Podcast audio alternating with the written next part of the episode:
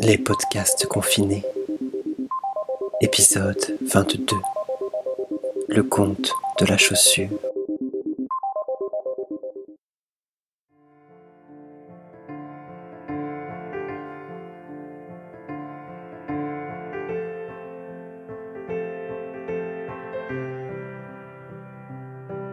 Avant qu'elle n'arrive, le froid régnait partout. Depuis que ma mère était morte, mon lit de plumes ressemblait à un sol en pierre. Les mots qui sortaient de ma bouche étaient aussi disgracieux que des crapauds. Tout ce que je mettais sur mon dos se transformait instantanément en toile de sac et m'égratignait la peau. J'entendais frapper sous mon crâne et me précipitais sans arrêt à la porte, mais il n'y avait personne. Les jours passaient au rythme de la poussière tombée de mes doigts. Je frottais et balayais parce qu'il n'y avait rien d'autre à faire. Je grattais l'âtre de mes ongles et recurais le sol jusqu'à ce que mes genoux soient en sang. Je comptais les grains de riz, triais les haricots bruns et les haricots noirs.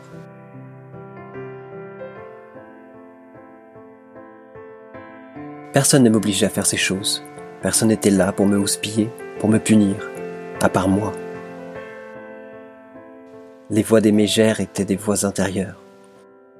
Fais ceci, fais cela, espèce de tas de crasse fainéant. Elle connaissait toutes les questions et toutes les réponses, les voix dans ma tête. Certains jours, elle demandait pourquoi j'étais encore en vie. Je tendais l'oreille pour percevoir la voix de ma mère, mais au milieu de leurs clameurs, je ne parvenais pas à l'entendre. Lorsque tout ce qui pouvait avoir été humainement accompli en une journée était fait, les voix disparaissaient. Je m'agenouillais devant l'âtre et regardais les cendres écarlates jusqu'à en avoir les yeux baignés de larmes.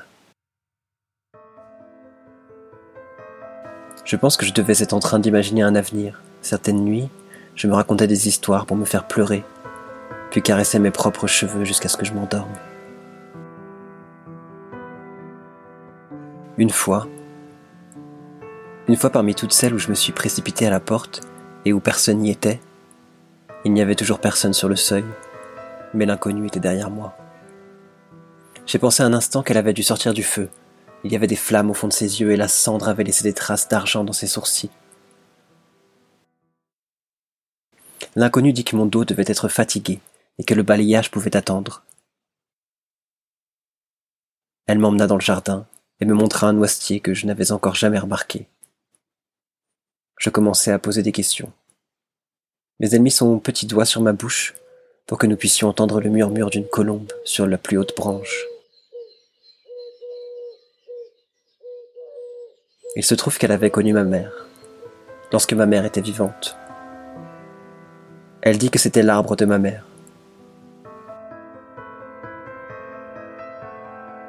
Par où commencer la description de mes transformations?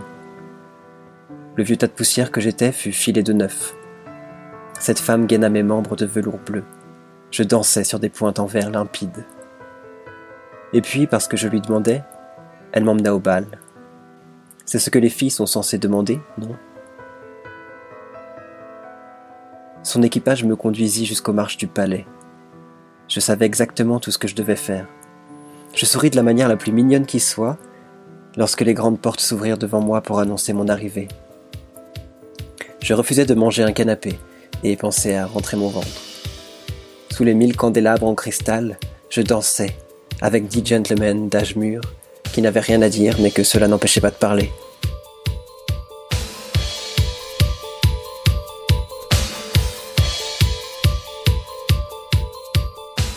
Je répondais seulement Bien sûr et Oh oui et Vous croyez?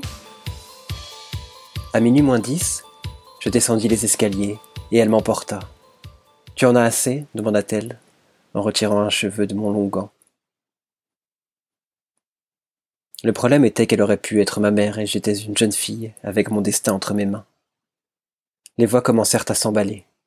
Chacune me disait de faire quelque chose d'autre. Ramène-moi au palais demain soir, dis-je.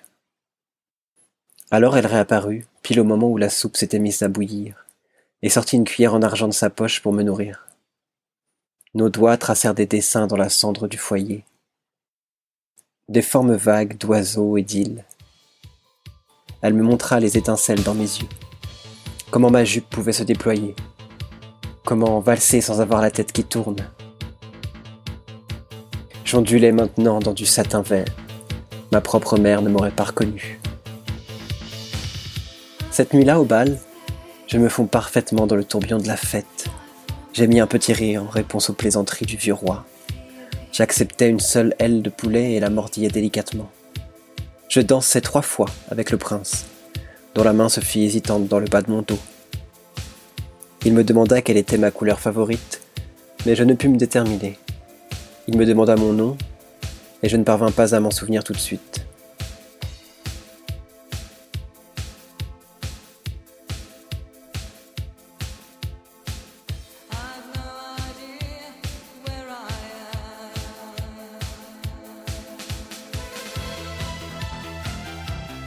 À minuit moins 5, lorsque je commençais à avoir mal aux pieds, j'allais l'attendre au bas des escaliers, et elle vint me prendre. Sur le chemin du retour, j'appuyais ma tête contre son épaule étroite, et elle posait une main sur mon oreille. Tu en as assez? demanda-t-elle. Mais je n'avais pas besoin d'écouter les aboiements de mes voix intérieures pour savoir comment l'histoire continuait. Mon avenir était sur le point d'arriver. Ramène-moi au palais demain soir, dis-je. Elle revint alors me chercher, juste au moment où le petit bruit des souris commençait à m'énerver. Et elle m'annonça qu'elle serait des cochers qui nous conduiraient en grande pompe.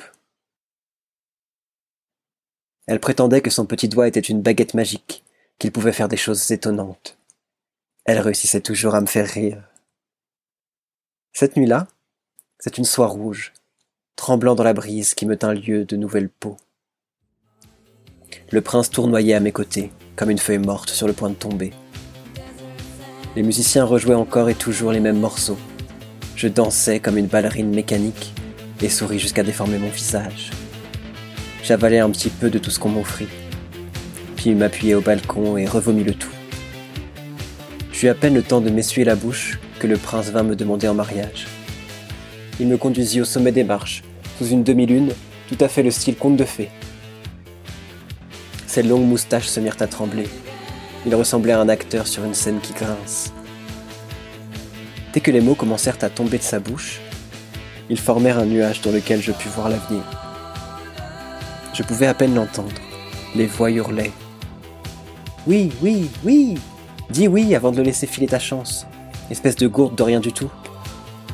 J'écartais mes dents, mais aucun son ne sortit. Cet homme était inoffensif. Ce qu'il offrait était blanc et doux, confortable comme de la ouate. Il n'y avait pas de quoi avoir peur.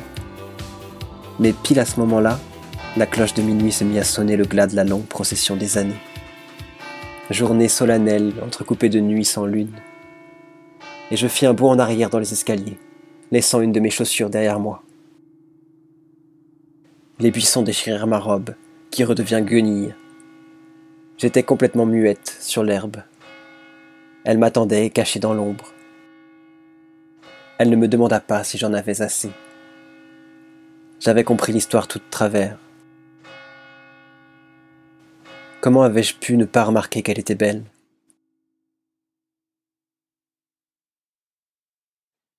J'avais dû perdre tous mes mots dans les buissons.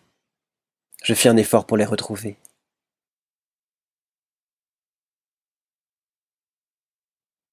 À sa respiration, je pouvais entendre sa surprise. Et la chaussure? demanda-t-elle.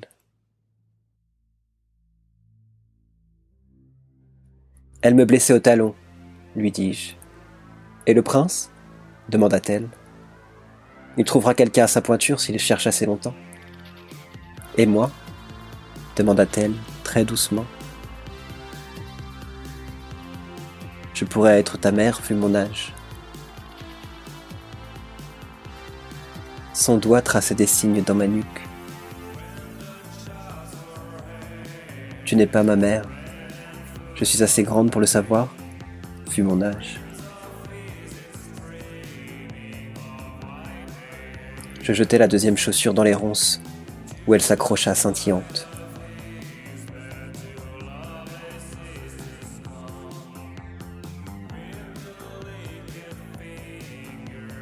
Alors à ce moment, elle m'emmena à la maison, ou je l'emmenais à la maison, ou d'une façon ou d'une autre, nous fûmes toutes deux, emmenées à ce qui nous tient lieu de maison.